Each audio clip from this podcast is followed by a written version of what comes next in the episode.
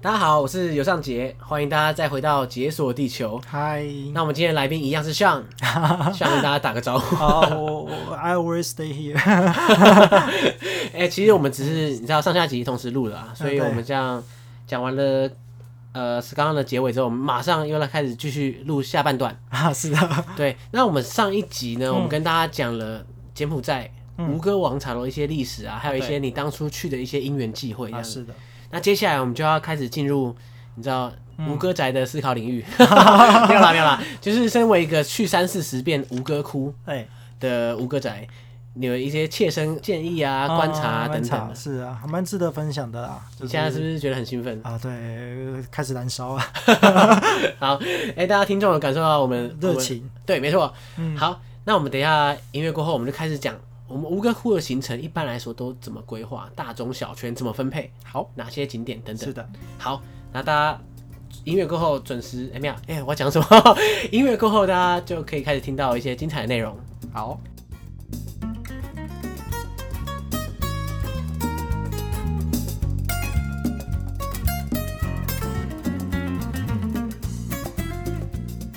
刚刚提到说吴哥窟可以分大圈、小圈、外圈嘛？对，对不对？那你要不要跟听众解释一下这这三个圈的差别是什么？呃，它其实就是绕着遗迹群的时候，它有分那个它绕的大小。那最精华的话，小圈。如果说你不想花那么多时间，或是你真的只有一天可以看的话，那小圈一定要看。对，因为几个最知知名的寺庙，像小吴哥、巴龙寺跟塔普伦。都在小圈里面，嗯，那我我想呢，等一下就是大概讲一下小圈、大圈、外圈有什么值得可以看的地方。那基本上我就稍微提到一下就好。那大家真有兴趣，自己再去做功课，因为搭配画面会更有感觉。对对对对。对，那小圈一定要看的话，就是小吴哥。嗯，你第一次看到小吴哥是什么感觉？我第一次看到小吴哥的时候，我觉得，因为他他基本上就是吴哥窟，嗯，比较有代表性的那一个。对对，所以我看到的时候，其实。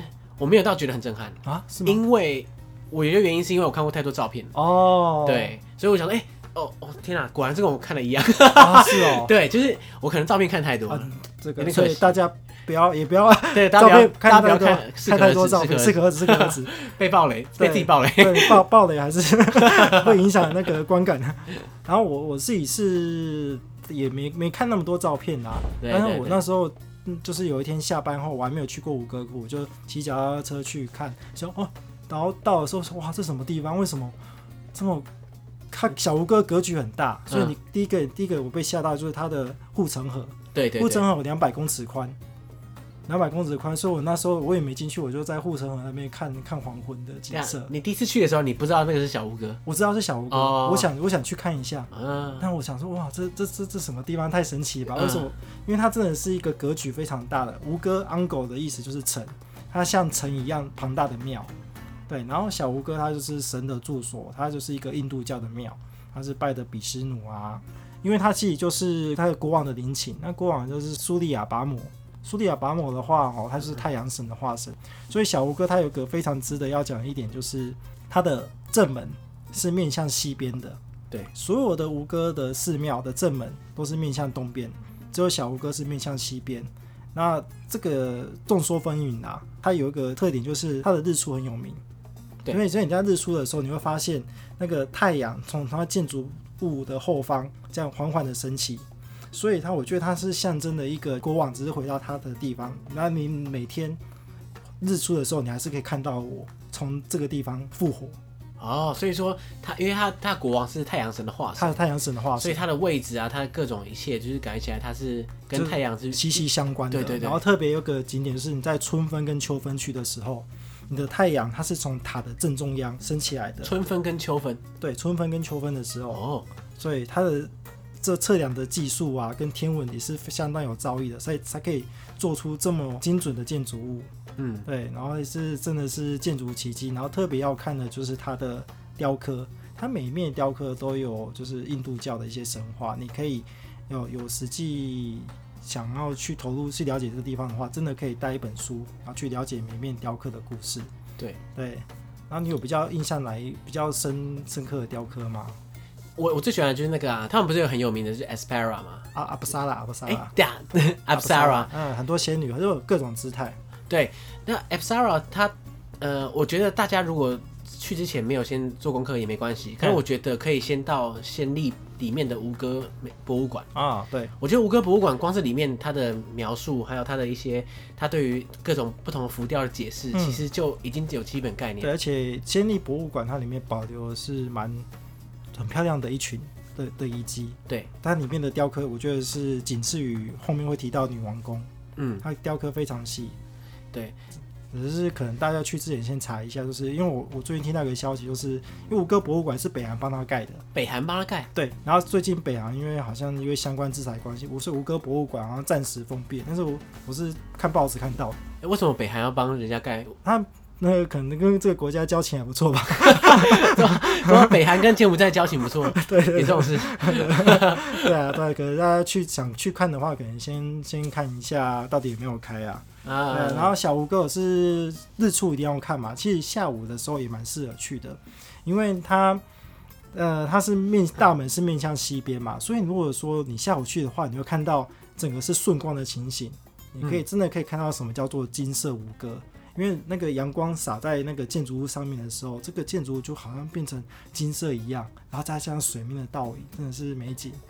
你那时候有下午去看吗？我那时候就是下午去看啊，我觉得很棒。对，其实他第一眼印象，我觉得非常棒。就因为我我刚刚不是说我看过很多照片嘛？对，我觉得照片都会挑最漂亮的那个时候。对，我觉得我看到了，就是一个很我觉得很棒的时间。所以就是拍出美照，就下午的时候去。但是日出也是要看，因为日出也是倒也是非常有特色。对啊，不过大家不见得有这么多时间，呃，所以还是多花点时间的话，小吴哥真的要多看一下。对对对，对。然后再就是小学里面提到就是呃八龙寺。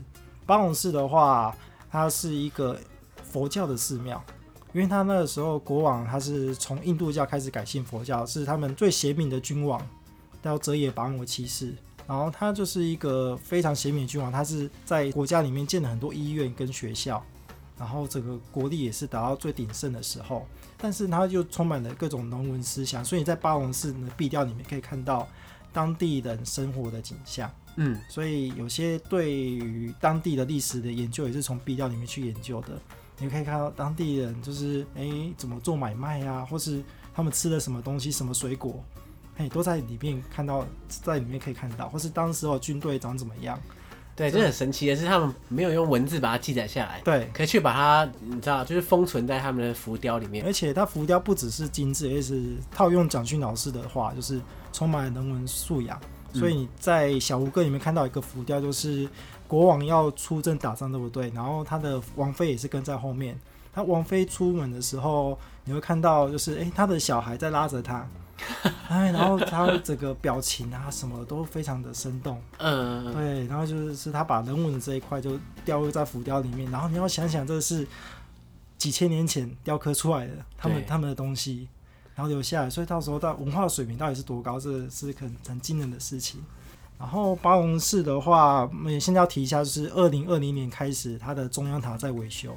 中央塔在维修啊？对啊，中央塔在维修，就是比较可惜，不能去它的中央塔。那八龙寺它最著名的是吴哥的微笑。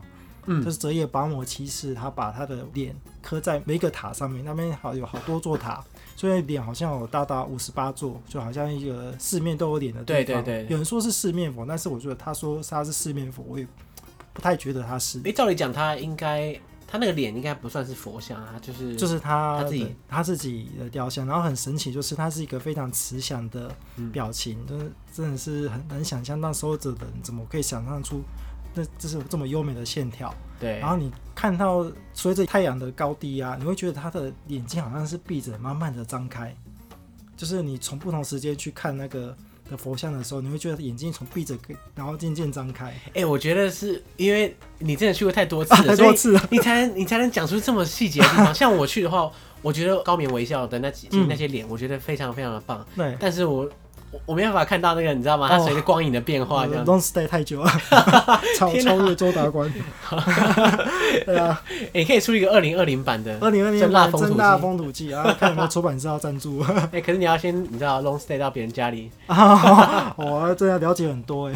对对啊对啊，然后再就是塔普伦嘛，塔普伦最著名就是那个古墓奇兵的遗迹。嗯，对。然后我们刚才讲到就是。建筑物跟自然的一些融合的话，在塔普伦你就可以很强烈的感受到。然后，因为它塔普伦的维修，它是印度的团队，可能印度的维修的逻辑就是觉得，哎、欸，这个东西你要，它也是这个遗迹的一部分，所以它就不把树砍掉。有些人就是把树砍掉之后，再把它像堆积木一样把它拼回去，对，那就变成比较新的的建筑物。对，然后它就是将树木跟那个遗迹里面保存。对，所以就是在塔普，你会看到就是大自然的力量，然后或者是像蒋勋老师提到的，就是因缘吧，嗯，就是你可以可以看到一个小小的树种，然后为什么在这地方变成一个这么大巨大的树，或是它曾经是一个这么繁盛的的寺庙，它现在就变成崩坏成这样，对对，成住坏空，整个佛法的这个东西，你看好像在那边可以得到一个视觉上或是感官上的体悟。我每次走在吴哥遗迹里面，嗯，我就会想象说，哇，一千年前的时候，一千年前的时候，吴哥鼎盛时期，这边住了数万人啊，数、哦、十万人，对。现在可能灯火通明啊，然后大家在那边走来走去啊，哦、是。买东西卖东西。啊，天哪！然后可是现在我眼前的那个日夜赶工，那吴哥好像盖了三十几年才盖好，嗯，然后这个石头是从一个四十公里远外的那个山运过来的，嗯，你想象怎么运过来吗？真的很神奇。对，这种上古遗迹就是，嗯，天哪，你你光是想象你就不能相信，不能相信，甚至现在那吴哥的石头啊，能用人工去现在的技术，八个小时才可以搞到这么一颗石头，嗯，对，可能要八个小时才可以搞到搞到这么这么精准平整的石头，嗯，因为石头它就是不规则的嘛。那吴哥你可以看到石头非常的大颗，甚至你可以看到一个雕像里面它是一个完整的石头雕刻出来的，嗯，所以整个格局是非常的大。我觉得在在这种，呃，就是怎么说呢？在在这个物理的大小上来说，嗯、我觉得人类已经不可能再跟上古时代媲美。哦、那真的是投入的环境不一样，因为他们那时候是神的化身。对，所以我可以理解，就是为什么他把它盖成这么大，因为他就是神。对，国王就是神，所以他要维持自己神的形象的话，是啊，他就要比全世界的都大。对，然后大家就会服从他。那也是因为他就是把这个国家因为治理的很好。他有这个资源去做这些事情，对，呃，发展他的王权的神威嘛，嗯，所以小吴哥就是真的是必看的一个地方，对，然后再来就提到的是大圈的部分，那大圈的话跟小吴哥比较起来，就是它的雕刻崩坏比较严重，然后可看性稍微低一点，但是其实也是蛮多有特色的地方。那崩坏比较严重的是有原因，就是因为刚才提到不是。印度教转到佛教的时候嘛，对不对？对。然后大吴哥的一些遗迹，它比较就是佛教的时候是遮也巴摩七世他盖的，例如说那个圣剑寺是遮也巴摩七世盖给他爸爸的，然后他就是是一个佛教的寺庙。但是现在去了看到有一些，诶，那个框框里面好像没有东西，那其实原本是有有佛像的。那他们是经历过了灭佛的运动。灭佛，因为他们其实应该是有宗教，它有互相对抗，就是跟现在缅甸的情形很像。对，就是你从印度教转变到佛教的时候，等到国王死掉，那可能印度教又要反抗，他就开始就是把一些雕像毁坏掉。哦，就改朝换代那种感觉。对，开始留下就是印度教的部分。嗯，对，然后所以可能整体的雕刻会比较比小吴哥没那么精彩一点，因为小吴哥实在太精彩了。对，然后但是有几个我要特别提一下，就是涅槃寺。它是一个格局比较小的寺庙，然后它其实它不是寺庙，它是医院，它是哲野拔摩七世那时候盖的一个医院，它是在一个那个人工湖里面，所以你去的时候就看到一个长长的木栈道，然后旁边就是很多枯树林，然后泡在水里面，所以整体的是环境是非常梦幻的。然后再来就是东梅蓬寺，它也是在大圈的遗迹里面，它有一个雕像是整颗巨石雕成的大象。整个巨石雕成大象，对，所以这个非常奇迹啊！因为要把那个巨石从四十公里远的地方运过来，你再把它雕成大象，然后再精准的安安置在那个地方。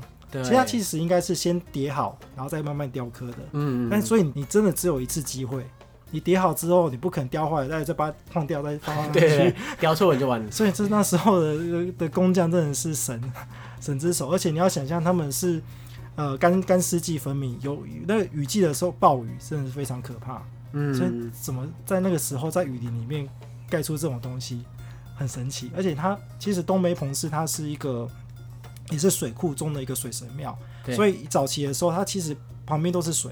对，哦，对对对对对对，当然都是水。那哇，那到底这些人到底怎么搞出来？对，又又是重复的强调，太神奇了啊！然后再就是，如果推荐日落的话，我很推荐大家去变身塔看。有些人可能旅行团带你去巴肯山呐啊，啊，然后因为它是一个五个高地，但是我推荐去变身塔，因为人比较少，而且你看到的的景象的话，也是在丛林中就看到日落。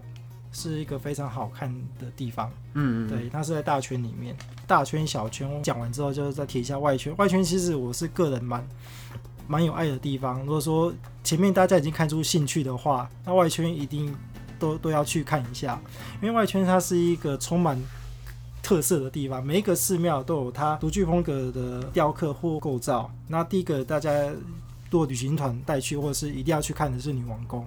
女王宫，我是觉得它是。说吴哥遗迹里面就是雕雕工最细的，那虽然格局不大，但是它的雕刻是非常的细致。你可以从看石头的，它是用石头去雕出来的，然后看到石头的质感去雕出水的感觉。嗯，然后它是那个湿婆神的庙，湿婆神是破坏之神嘛，你可以看到湿婆神各种形象，甚至它的湿婆神的各种故事，你可以坐在那边的雕像看到。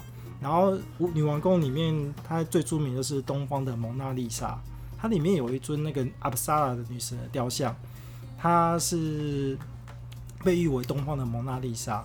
那它的特色是什么？它的特色就蒙娜丽莎的微笑很神秘嘛，对不对？对，对，对。它的特色就是东方的女子，然后也是非常柔和、非常有美感的微笑。对，然后他那个好到就是曾经被偷到国外好多次，然后最后又被塞回来的地方，甚至偷他的那一个人最后变成那个法国的一些艺术部的部长。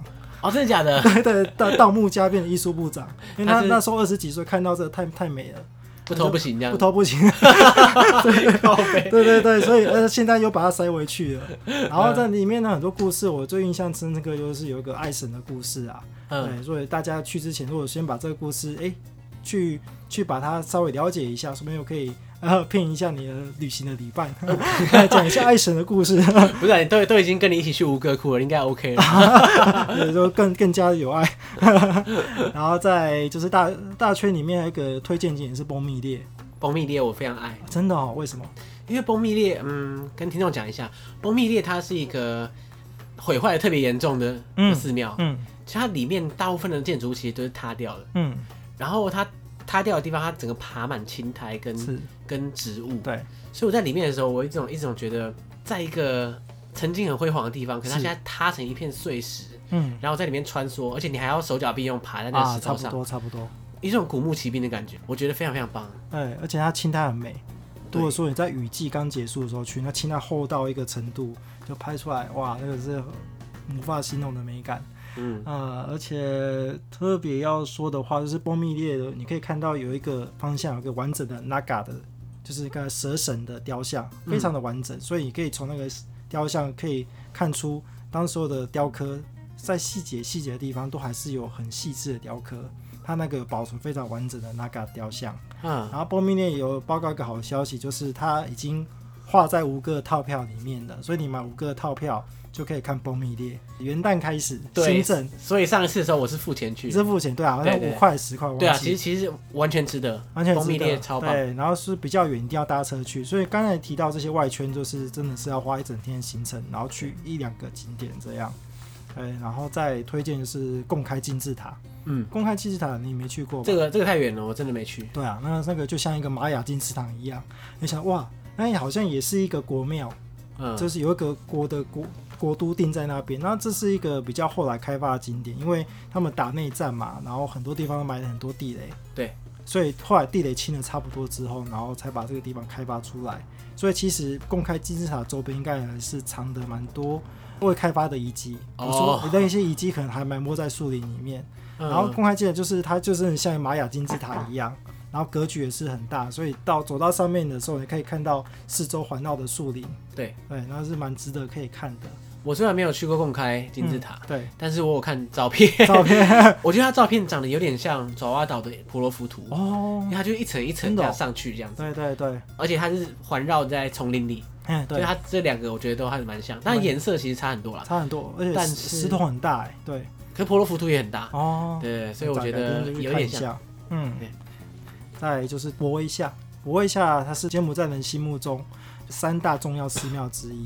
这个博威夏在泰国跟柬埔寨的边境，然后他当时候在二零一三年的时候有领土争议，就是两方就是在那边开火交战。哦，真的？对对对。然后现在你上去博威夏的时候，其实有一段路它是要跨越到泰国的边界，所以它你上去博威夏，它是一个在山上的遗迹，那路非常的陡，你可能要搭那个搭一个皮卡车上去，嗯，就很像在坐云霄飞车那陡陡上的感觉。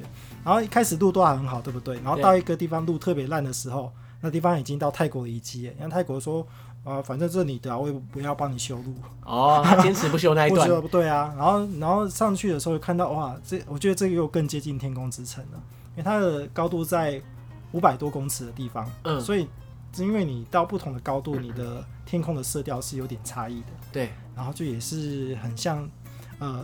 自然界跟那个建筑物就纠结在一起，然后它是一个湿婆神的庙，所以可以看到很多湿婆神的这个雕像的画。然后真的，我是觉得这地方还蛮值得去，而且呃要一点运气，因为那边在山上，所以这个气候变化比较大。我去了两次才去到啊，它气候变化很大。对，第一次去的时候大到是暴雨哦，所以它很陡就。不能上去。对，这是暴雨，就啊，算了算了，放弃。后来真的找机会再去第二次，好不容易才看到庐山真面目。就是因为你才有这种神奇的机会。哦、如果是游客的话，游客没去到就完了。但是也大家放开心嘛，说不定就再加强你下次再参观这个地方的。我觉得贡开金字塔，或是你刚刚提到的这个，嗯，都是看了照片之后觉得我可以再回去柬埔寨的动力这样。啊，对对对。然后再来是罗洛斯遗迹，它就是呃五个王朝的起源。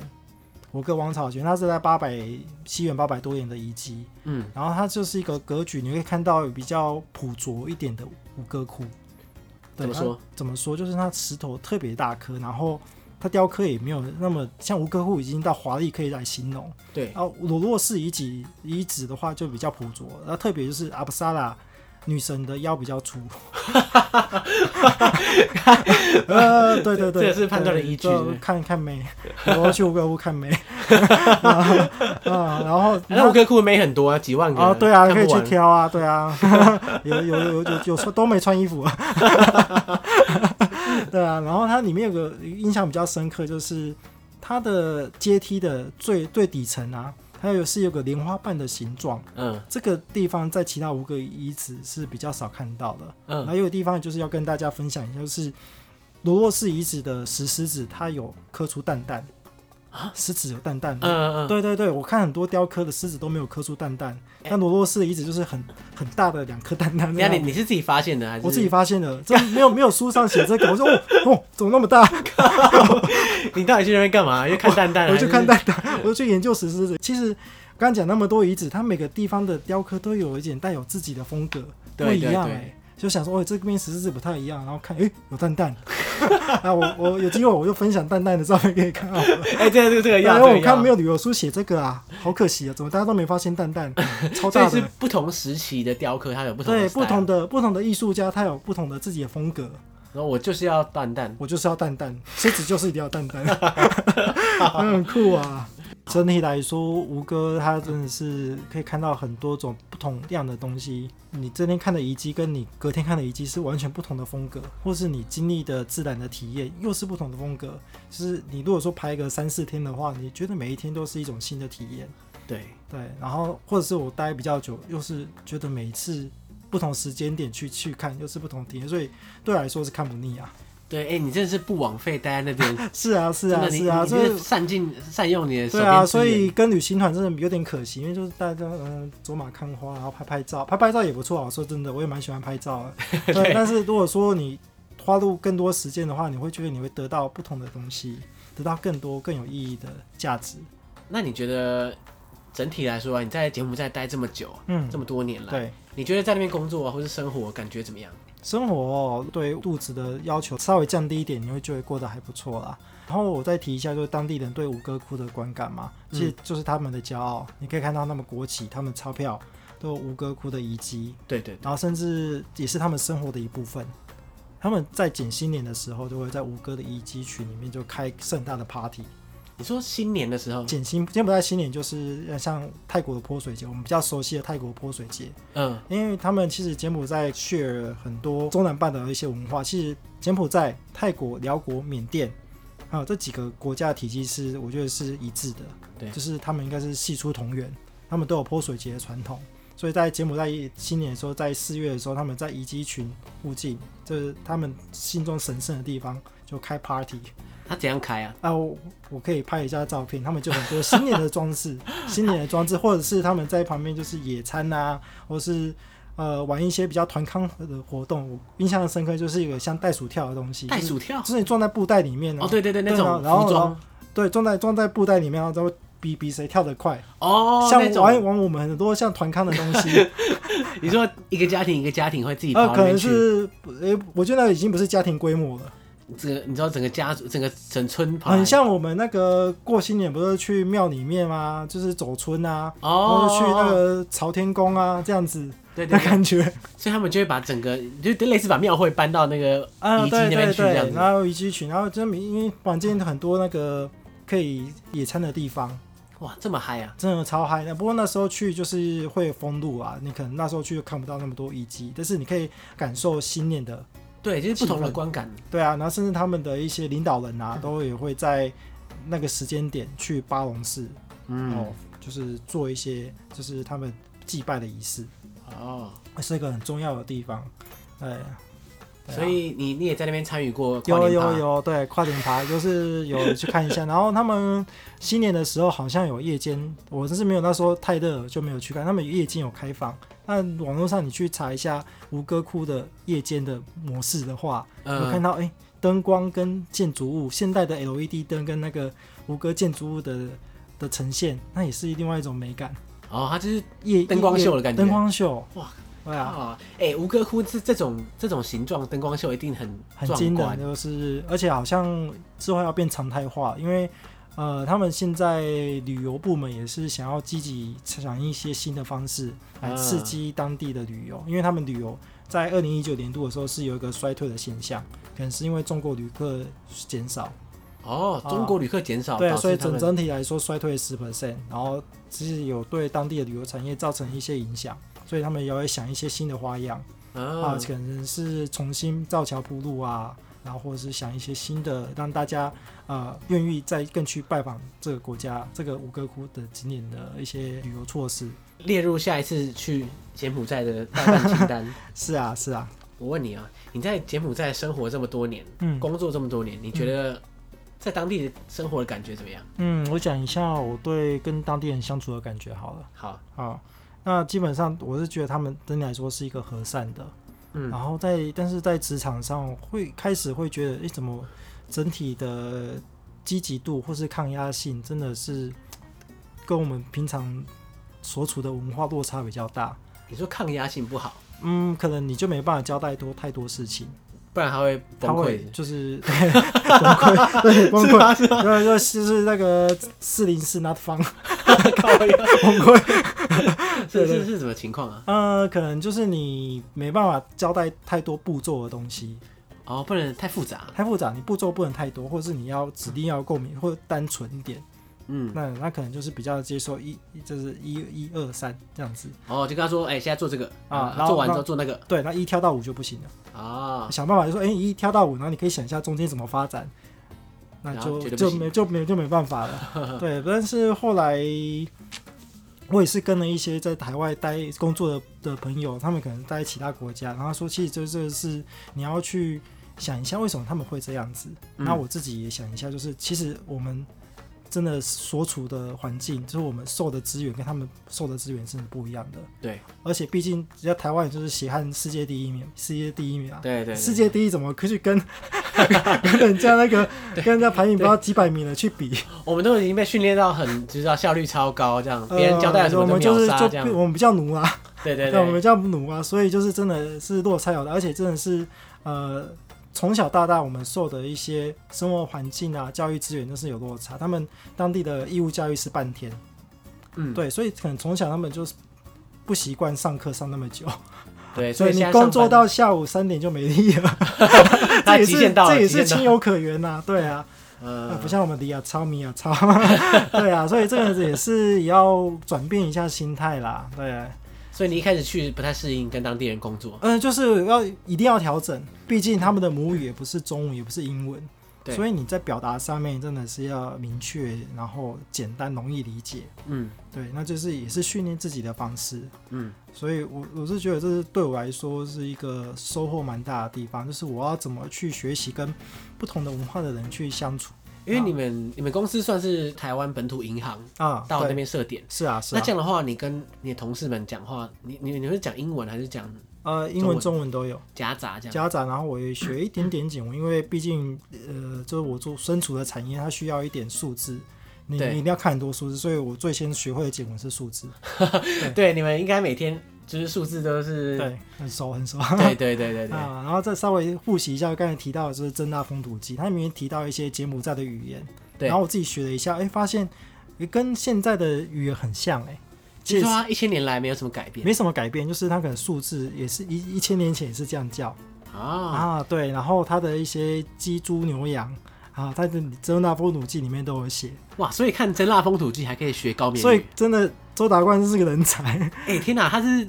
他是划时代的那个旅行作家，当当那时候的谢哲青，哈哈哈哈对对对。对，就是哇天啊，一个旅游部落客可以写到这种地步，对啊，真的，所以鼓励大家多多创作，你就是千年之后考古的依据，欸，所以他根本就是那个田野调查对。一把人才，对啊，好好好，然后我记得要看一下，对啊，真的要看一下，非常推荐，就是呃。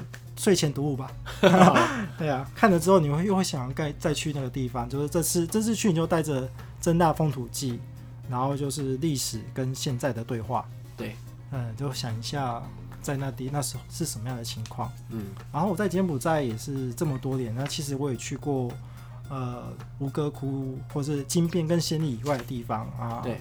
啊，你你想听吗？想啊想啊想，当然想啊，真的。哎，听众想听吗？好，想 听想听。好啊好啊，那我就稍微讲一下，就是呃，他们每个城市的话，它都是有一个自己的圆环，因为其实他们是透受过法国殖民。对。那每个城市都有圆环，你去金边的时候，你有看到他们的圆环吗？有。那个叫什么？独立纪念碑。呃，对，可是它其实不是圆环，对不对？呃，就是一个放射性状广场，对对对，像凯旋门之类的这样放射状出去。对对对，呃，长方形那可能是那个独立纪念的公园呐。哎，你那你讲的是啊，长方形，我是讲的是是在西哈努克大道跟诺罗敦大道那边有一个圆环，它的形状它就是一个巴肯式，巴就是罗洛寺遗址那个巴孔式的那个中央塔，它形状就是仿照那一那一个的，所以它就是他们一个精神的指标。对对，然后那我再讲一下，就其他一些可以去的景点，像是乌洞。乌洞的话，就是柬埔寨一个旧的首都，哦，那是也是当地人休闲的去处啊。它就是呃，金边一带都是平的，那乌洞它就是一个比较小山丘。那山丘上面就有三座呃先王的陵寝，嗯，对，然后在那边就可以看到就是附近的周遭的环境。就是你可以稍微一个比较高地的地方登高望远哦，看一下当地柬埔寨的田园风景。所以它是在金边附近，金边大概往上六十公里。然后你去的方部分你可以包车，那我推荐就是有一个行程就是脚踏车行程，一起啊，你说从金边骑脚踏车？对，你有有一个就是线上的旅行的行程，就大概搜寻一下，它有保姆车，然后紧跟在你后面，然后骑到乌洞去。好了，六十公里是可以了。六十公里，因为他你骑到那边，他保姆车再把你接回来，而且、嗯、呃到达当地你可以去享用他们当地能吃的东西啊，是整个蛮蛮丰富的。体当地体验的行程，因为在骑的过程中，你可以看到他们就是呃大城市以外的风景，嗯，所以我就是推荐这个旅游方式。然后再讲一下马德旺，马德旺柬埔寨叫巴塔蹦，马塔蹦是柬埔寨的第二大城。然后这里面有个很值得看的地方，就是他们的蝙蝠洞。你有去看过蝙蝠出洞的景，就是下午黄昏的时候飞出来的景情况吗？我应该只看过卡通版的。卡通版的，在台湾的话，就是瑞芳那边有个蝙蝠洞。对，那个就是在某某些季节的时候，就蝙蝠很大群会飞出来。嗯，然后在马德旺，它规模又是更大了。当那个规模大到程度的时候，就是蝙蝠会在天空中形成一条巨龙。啪！一整条这样，对，一整条巨龙黑的，然后就哦，黄昏的时候飞出来，我完全没有想过在柬埔寨可以看到这种情况，因为可能那是自然环境还没有破坏。嗯，对。不过马德旺那个刚才讲的蝙蝠洞，其实是他们呃红色高棉的时候一个杀人的地方，杀人洞，就是他们把那个人呃打一打，然后丢到洞里面等死。所以那个洞其实是。有人会进去嘛？我说现在观光客会。哎，他们会有一个地方，就是让你看一下当时候关囚犯的地方。所以如果说想要了解红色高棉的一些故事的话，其实那边也可以去看一下。马德旺的话，特别要提的就是它有一个圆环，它是一个黑棍神，就是马德旺的这个精神指标。嗯，对，也是它地名的来源。因为巴唐蹦就是失落的权杖，就是好像就是说这个黑棍神，他有一个魔法的法杖。后来的人，一个人就把黑棍神打败了，他去调包他的魔杖，呃、然后在马德旺就是那个魔杖掉的地方。哦，天哪！什么？什么？那故事也对对对对，所以去马德旺你会看到就是一个脸黑黑的大神啊，印、嗯、度人吧？呃、对，蛮有趣的。所以马德旺就蝙蝠洞一定要看。然后早期还有一个竹子火车，可是竹子火车现在就比较变得比较商业化，就变得很像是游乐园的那个台车的感觉。竹子火车，有人说，呃，以前他们。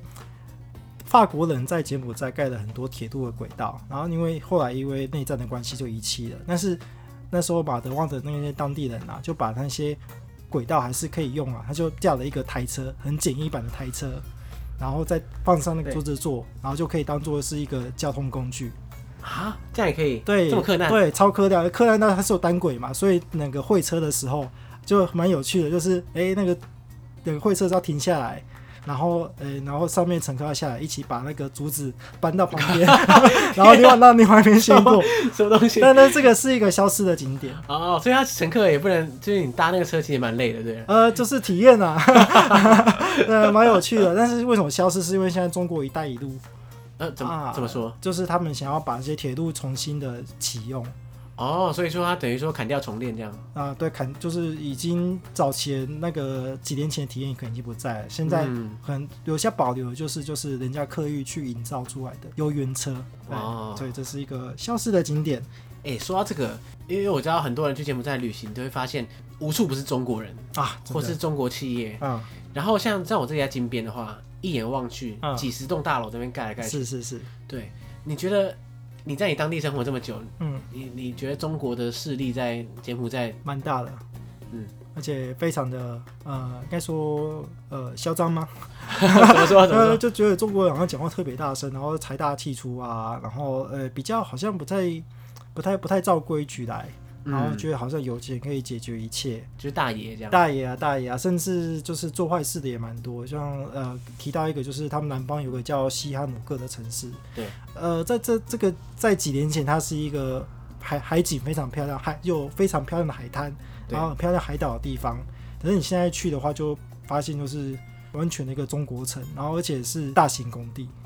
就是所有地方都在盖这样，然后而且现在很多也是盖不下去，因为真的是变化非常的大。因为之前来的时候是他们中国人在做线上博弈产业，对对对，所以投资了很多资源，要大兴土木，对不对？然后结果到今年去年底，去年底的时候就说，哎，你们以后都不能做线上博弈了。其实也是中国政府他避免太多中国人来这边洗钱，对，就海外洗钱海外，因为他们现在就是中美贸易战嘛，然后很多避免资金外逃。他把一些洗钱管道切掉，嗯，所以就告诉柬埔寨说，你不能再做线上博弈了，因为柬埔寨政府跟中国政府非常的好，那就配合他的施政，然后结果因为一下子不能做线上博弈之后，那些菠菜大军，所谓菠菜就是他们中国的行话，在做线上博彩的，然后说来在种菠菜，靠，那哦，对，那些菠菜大军就整个移出西哈努克，然后现在西哈努克就。本来房价炒很高，现在就有点就崩了，这样没有支撑了。哎、欸，那这样的话不是一堆盖到一半的？对，现在去就很像有部电影叫做那个《疯狂麦斯愤怒道》啊，对对对，世界末日那个尘土飞扬的景况，现在去西港可以看到。天哪，天哪！嗯、而且我之前常看到西港有那种超大的公安意外啊，什么盖一盖大楼垮。对啊，对啊，其实这最近这半年柬埔寨发生了三起，就是大楼崩起啊，真的也是跟他们当地的一些。对于建筑的技术啊，觉得以前盖三层楼这样没问题，那盖七层楼，嘣垮掉，再用三层方式去盖，就嘣垮掉了。啊，对啊，对啊，这可能就是在经济发展太快的情况之下，大家为了追求快速的发财。哎，那你觉得当地人对中国人观感怎么样？观感哦，基本上我刚才有提到，就是他们不喜欢的相处方式是对他大吼大叫。那我其实觉得中国人，特别是在柬埔寨的中国人，可能就是比较会做出这种形式的。所以他们会觉得，都有一种中国人不好的那种感觉。所以大家的印象普遍是不好的。嗯、普遍我我不敢说这样，但是会有一点就是觉得格格不入吧，或是觉得比较不好。就相对于其他国家来说，会觉得哎。欸这个其他国家会比较和善，对，那觉得中国人好像就会觉得会怕怕的啊。哦、对对对，那这样你你身为一个台湾人，你会被波及吗？哎、欸，我看起来不太像台湾人，怎么会像华人？对对对，常常会混太久，就说哎、欸，你是泰国吗？你已经在地化很久了。对啊对啊对啊对啊，或者是我我出出外爬爬照的时候我的防晒配件比较多，对，看起来就像日本人。因为日本人很好认，就是那个防晒配件很多。哦，日本人就是包很紧。啊，对啊，我 我我我我也是包很紧那一种。对啦，因为他那边完全没有遮蔽啊。对，如果你在那边晒一天，哇天哪，你回来那边黑炭啊。对啊，但是我是可以晒，但是我不我我怕晒伤，所以我就包包起来。我是可以在太阳下待很久的人，所以就大家说我比较常被误会是日本人或韩国人之类的。那话说这样，他那边的日本人、韩国人多吗？呃，也是蛮多的，但是确实是各个国家的特色，就是在外面比较好认的是中国人跟韩国人。对，你讲话稍微大声一点。日本人就比较内敛，他那日本人就很怕啊、呃、吵到别人啊，すみません，就是日本人就是很安安静静的，然后小小群会一两个人这样这样走。对，所以觉得也是稍微观察可以观察得得到。哎、欸，那你这样你在那边待，嗯，这几年来，嗯、你的休闲娱乐是怎么样？ 休闲娱乐的话，诶、欸，当初在暹粒很简单，就是一直去看雨机，然后变成吴哥阿仔啊，对，对，这个我们都刚刚已经很了解。对对，讲到吴哥就会哦，阿仔阿仔兴奋。对啊，然后那金边的话，目前就是呃，我最喜欢的就是去金边的河河岸。你那时候你那时候有跟你去金边的河岸？有，当然有，当然有，因为那河岸也蛮舒服的，很很宽广，对，很宽广。然后我在那边做的旅游就是我去那边玩滑板。你说在河边玩滑板？对，那个我现在玩长板啦，就是那那其实是一个很适合溜滑板的场地。对，因为它又平又又平，非常的平衡。不止我在那边玩滑板，很多人在那边玩直排轮。啊，所以我就是哎、欸、去那边吹吹风，然后玩滑板这样子，好像在路上冲浪一样。所以如果说大家有机会去金边看到一个在玩滑板的，可能就是我，就是你 在河边那个玩滑板。对，就是就是我，就是我，可以跟我打招呼。那除了滑板之外呢？除了滑板之外，哎、欸、就没了。运动吧，因为其实我太喜欢爬山，但是柬埔寨没有山。哦，柬埔寨、啊、其实柬埔寨有山，那就是他们在南边的地方有个地方叫贡布港埠。我其实也蛮推荐这个地方的，嗯，因为它是一个很悠闲的小镇，而且比较没那么多开发，然后它也是有一个非常很漂亮的河。在贡布的话，你可以去吃一下当地的水果，那边榴莲啊、啊红毛丹啊都很好吃，还有就胡椒也是世界知名的，就是外销到欧盟的胡椒，贡布胡椒。然后它那边有个波哥山，波哥山大概海拔一千多公尺，所以在山上的时候，你就是可以感受，哎、欸。这是柬埔寨，为什么这么凉？好像上阳明山一样。所以这你的后花园对不对？对，也可以去看一下，大概离金边大概车程三个小时。对，也可以，也可以。然后去那边比较比较悠闲，嗯、然后也有一些水上活动。所谓就是它有那个独木舟，独木舟，对，就是它有贡布的河的上游啊，它那边可以划独木舟，直接泛舟下来这样感觉。呃，对，就河这样划独木舟，也没有到泛舟，因为河非常的宽，嗯，而且水面算平静。哦，啊，或者是游泳，划船就对，对啊，划船啊，或者是溜索，横跨整个河。所以现在他们当地人休闲也是蛮多样化的，户外的活动。这样说起来，你在这边也不无聊。嗯，待久了还是想换个地方。对啊，所以说你现在开始有点想离开柬埔寨了。嗯，对，其实逛到最后就对，因为其实柬埔寨还很多点。但是我一直没有去去看那那那些点，就代表说我大概预期那边会发生什么事情呢？所以我后来的旅行的地点就比较变成去周遭的邻近的国家。嗯，对，就你国内已经去很多了啦，很多了啦，对啊，还有一些还没有今天来不及讲的。对对对对，对啊、时间的关系，我们时间的关系，我们都已经切了两集了，再这样切下去就三集，真的，就大家适可而止，大家亲自去体验吧。对啊，大家现在机票应该不会很贵，还可以，还可以刷下去。刷下去，刷下去，而且现在是哎、欸，就可以出发啦。对对对，现在现在季节正好哎、欸，正好啊，正好啊。我们现在播出的时间应该是二月，二月的时候。OK 啦，OK 啦，OK 啦，就是明年嘛，对啊，或是四月的时候去去感受一下他们柬埔寨新年，因为他们现在先例也开始泼水了。啊，现在到处都要泼水。对对，因为泼水节是一个很商业化的，很商业化的，对，对所以他们一定要，你知道，我刚去的时候先例是没有没有泼水的，所以他引进泼水节。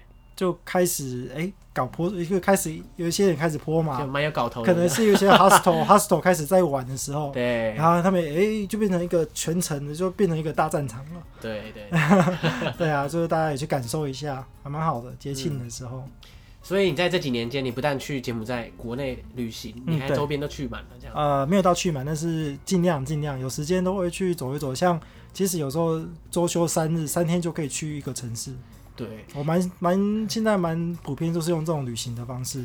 柬埔寨这个位置不错啊，很好，半岛核心。对啊，你去去一个城市，可能来回机票三千块台币，然后现在就搭高铁去台南晃一下而已。啊，CP 值超高，还不错。对，大家欢迎新南向，响应政府政策。没错，没错。哎，可是你你之后你会想回台湾，还是你想要再转战？其他地方，嗯，这是要看之后我跟未来的另一半怎么规划吧。啊，对啊，就是我还蛮重视家庭的啦。对啊，我可以的话，嗯，当然也是希望就是可以去看不同的地方，但是也是也要看到时候心态是怎么样。对了，其实、嗯、工作上，特别是出社会之后，呃，要考虑的事情很多。哎、欸，对，没错，没有像当时哎，先例在哪？那 个那个，自己在哪就去了，这个哦好哦好啊好啊，在哪里？我我我很蛮珍惜这一段期间，对对，听起来你真的收获很多。是啊是啊，蛮棒。所以你会在。柬埔寨待到至少待到什么时候？嗯，顺利的话在两年多吧。两年多，对啊，顺利的话，好，对啊。如果两年间有机会的话，我真的很想再去柬埔寨。好啊，好啊，那时候一定要去找你。好，没问题，没问题，欢迎欢迎。史上最强，史上最强地肥。我不敢说。好，好，那我们今天的节目就到这边哦。很感谢 Sean 今天帮我们，诶，因为我们现在是连续录啦，到时候大家听众听到的应该是两集哦，是。现在应该是第二集的结束。那很感谢 Sean 今天。带给大家这么多精彩内容多到放不下，放两期。啊对啊，我还没讲完呢。啊，吴哥阿仔太兴奋了。哎、欸，我觉得你可以出书哎。啊，真的哦。认真讲的，你就是刚刚讲的啊，《真辣风土记》二零二零啊，二零二零二零《真辣风土记》，然后我在历史文化对照。对，认真的，或者说你诠释《真辣风土记》。哦诠释《真辣风土记》，这有搞头吧？有搞头吧？有啊。你你把内容写一写，然后《真辣风土记》没有版权啊。对，古典，古典，它没有版权。哦，哎，那或者是我再找个图文作家搭配。哎，真的，认真，认真，好，哎，这真的不错。哎，听众，大家，大家，如果以后看到有这本书出版的话，大家记得掏钱支持。感谢感谢，谢谢谢谢。还没有书就已经先业配，干妈干爹，哎，棒哦，哎，到时候分你们。好，太棒太棒了。好，那感谢大家。嗯，好，那大家我们下次再见喽。哎，拜拜，拜拜。